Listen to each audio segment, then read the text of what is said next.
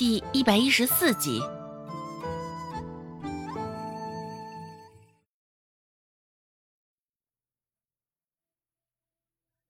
周家的院子里，此刻也只有周成的声音在飘荡，甜腻腻的，听得周芷的耳朵里有几分的反感。只是，周成的这番话，却恰恰说到了孟婆子的心坎上。孟婆子原本就甚是阴沉的一张脸，现在更是青黑的不成样子。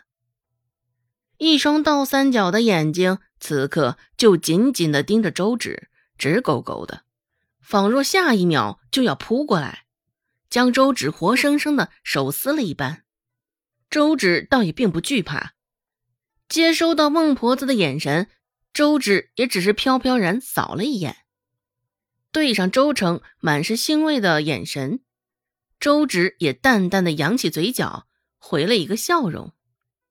见周芷这般不服管教，也不跪下，一旁的周有贵抬手就要冲上来打。孽障，看这个家里被你搅和成什么样子了！周有贵沉着声说道，举起手朝着周芷的右半边脸招呼。只是周芷往左边挪了半步，轻松就躲开了周有贵的这一巴掌。周芷双手环着胸，瞧着周有贵这一身戾气的模样，不免皱了皱眉。周芷开口说道：“回来这么久了，我竟然还不知道发生了什么事儿。奶、爹，就算我是罪人，至少也该将罪状告诉我呀。”给我开口说话的机会吧。周芷的话音才刚落下，周成就急不可待的搭腔：“哼，奶，你瞧瞧，现在他自己也承认他是罪人了，还有什么好说的？我们把他带到李正面前，向他做出这种恶行，让李正瞧着发落吧。三妹，你先给二妹个开口说话的机会啊！怎么的？”这一股脑的就将过错全都板上钉钉的拍在二妹身上了呢。周兴皱眉，终于忍不住开了口。现在周成这副急急忙慌的模样，周兴瞧着还真是有几分心虚的样子。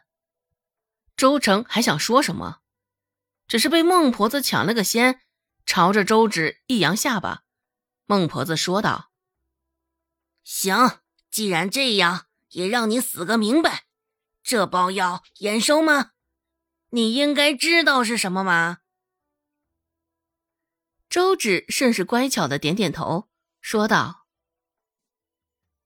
三妹没说之前，我是没猜出来这是什么药，但是现在听她说了，我是七七八八猜到了几分，大抵就是能让娘落胎的药吧。”说着，周芷抬眼看了一眼罗氏。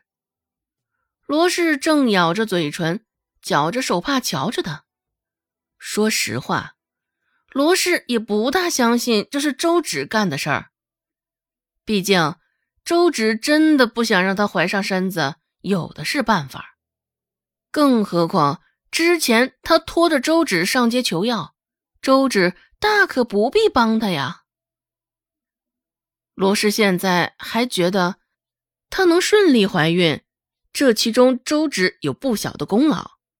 所以，在孟婆子等三人谩骂周芷的时候，她也都没有开口说什么，没有与他们一起指责谩骂，当然，也没有帮周芷澄清解围。哼，周成冷冷的说道。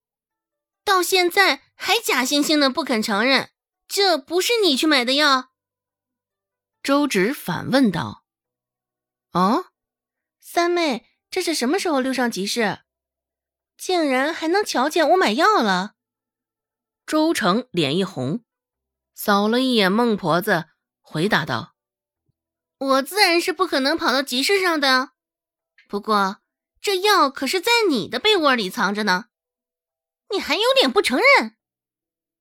周芷不紧不慢的说道：“奶，不知你听着三妹的话，有没有察觉到什么？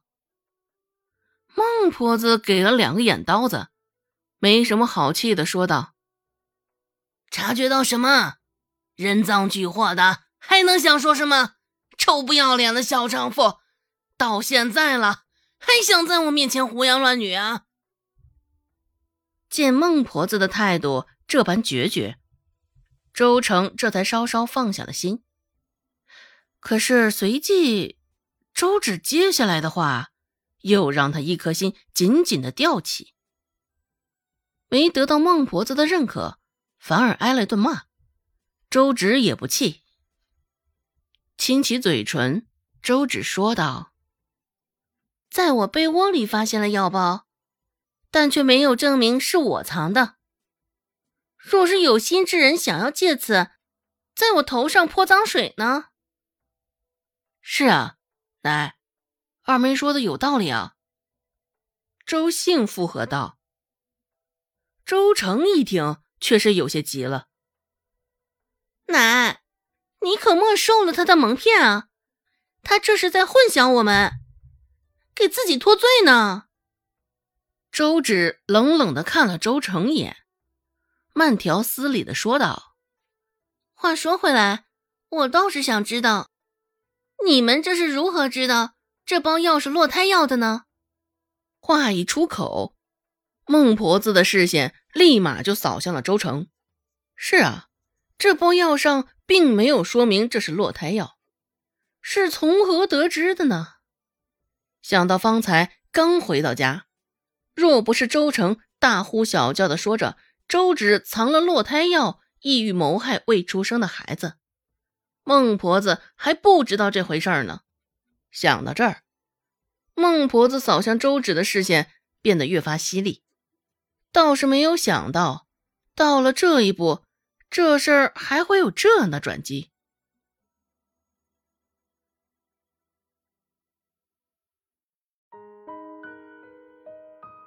本集播讲完毕，感谢您的收听。